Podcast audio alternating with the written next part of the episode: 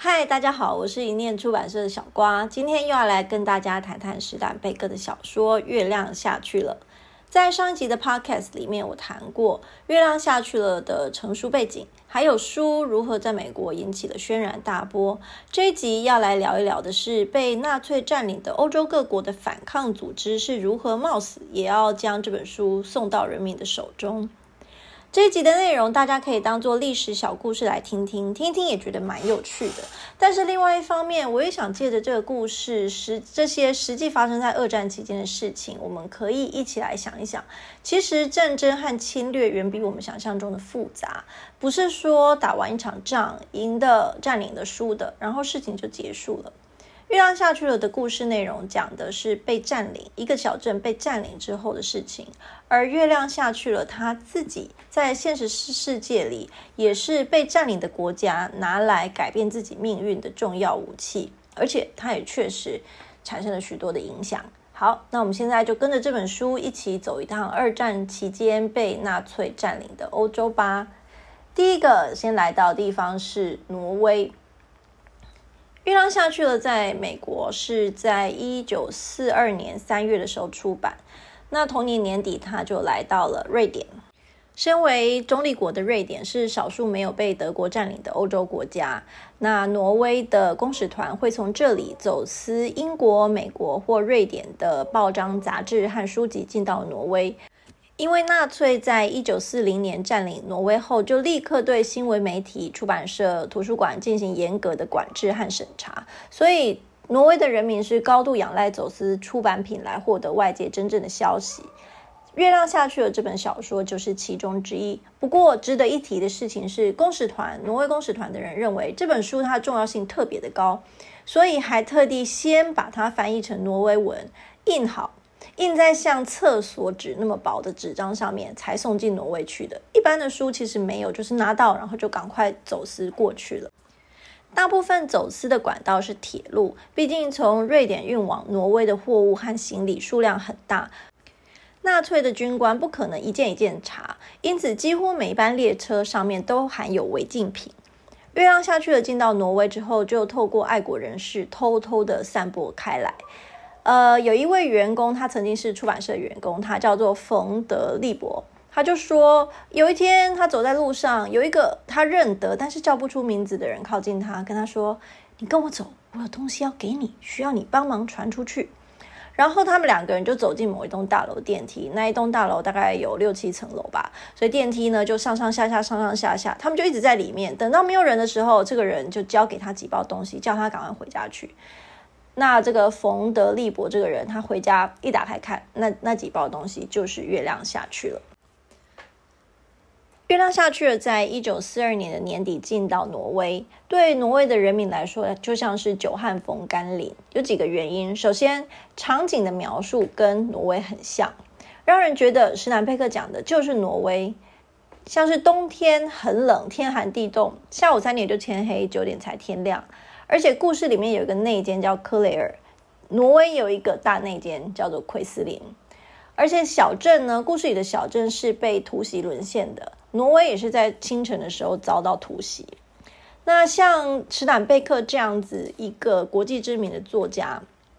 这么关心挪威，还把挪威的事情写成了一个故事，令挪威的人民非常的感动。尤其是在这个时间点，国际社会的焦点多半放在其他的战线上面，挪威其实正感觉到自己特别孤立无援。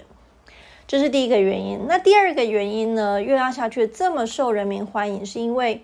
他很精准的讲出了挪威人民的处境和他们的心声。就有书评家说，我们遭遇的问题、我们的希望，还有我们对德国胜利的感到的这种悲哀，全部都写在书里面。另外一个挪威书评家也说，嗯，这小说说出了我们所有人共同的心声，解释了很多事情，解释了是什么激励我们起身来对抗强权。后来挪威光复之后，出版社呢就立刻决定重新出版这一本影响深远的书。一上市就立刻大卖了两万本，当时一般的小说销量大概就是一两千本，但是它却卖了两万本。而剧场也很快就推出《月亮下去了》的演出，同样也是票房惊人。那隔年一九四六年十一月的时候，史坦贝克他就飞到挪威去接受国王亲自颁发自由十字勋章，来表扬这本书对挪威人民抗德的巨大贡献。好，接下来我们来看看《月亮下去了》在荷兰。在荷兰是一个名叫费迪南·史坦能伯格的人翻译了《月亮下去了》。德国在一九四零年五月占领荷兰之后，他就要求所有的演员都必须加入文化工会来接受内容的审查，否则就不得登台演出。而这一位四十三岁的史坦能伯格，因为他不愿意加入这个工会，所以他就失业了。在一九四四年的时候，他受到朋友的托付，拜托他，请他把《月亮下去了》翻译成荷兰文。他翻完，而且因为他本身是演员，所以他还改编成剧本，到处去做戏剧朗读，就一个人然后念里面的内容。他会在活动现场呢贩卖这个书，而且他卖的非常高价，他就是一本书等同于现在大概两三百块美金的高价，所得全部都捐给像他一样的失业演员的救助金。那像这样子的演出内容，当然就不会被纳粹允许。所以，施兰登伯格他会在演出开始之前先警告观众说：“哎，我先跟你们说哦，等一下如果有警察来袭击、突袭我们，你们要假装自己只是来听一场无辜的讲座的。那我也会马上呢改变我的讲稿，请大家保持镇定，不要露出马脚。这样，那他总共大概做了五十场的演出，所以他他的目的是期待自己。”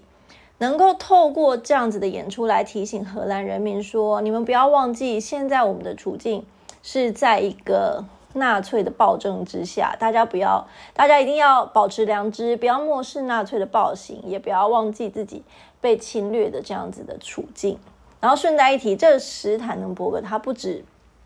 演出这个东西，翻译原谅下去了，他是事实上还藏了犹太朋友在家里面。然后，所以他不能到很远地方去演出。如果他到很远地方去演出，他朋友在家里面发出一些叮叮哐哐的声响的话，那楼下邻居可能就会起疑。所以呢，斯坦德伯格他就是一出去，很快表演完之后，他尽量当天就要赶快回到自己家里面，才能他的朋友才能自由活动。这样好，那现在来讲一下月亮下去了，在瑞士。呃，瑞士它是中立国。没有被占领，可是他还是步步为营，因为这个政府呢很小心，不想要触怒德国，所以他自己会对他的出版品和译文活动都会进行审查，去删除一些敏感的内容。所以法文版的《月亮下去了》在在瑞瑞士的法文版的《月亮下去了》是有删减版的。那德文版的话呢，是一个叫做安娜雷曼沙顿的人他所翻译的。他自己本身是演员，然后他翻完还也一样改编成剧本。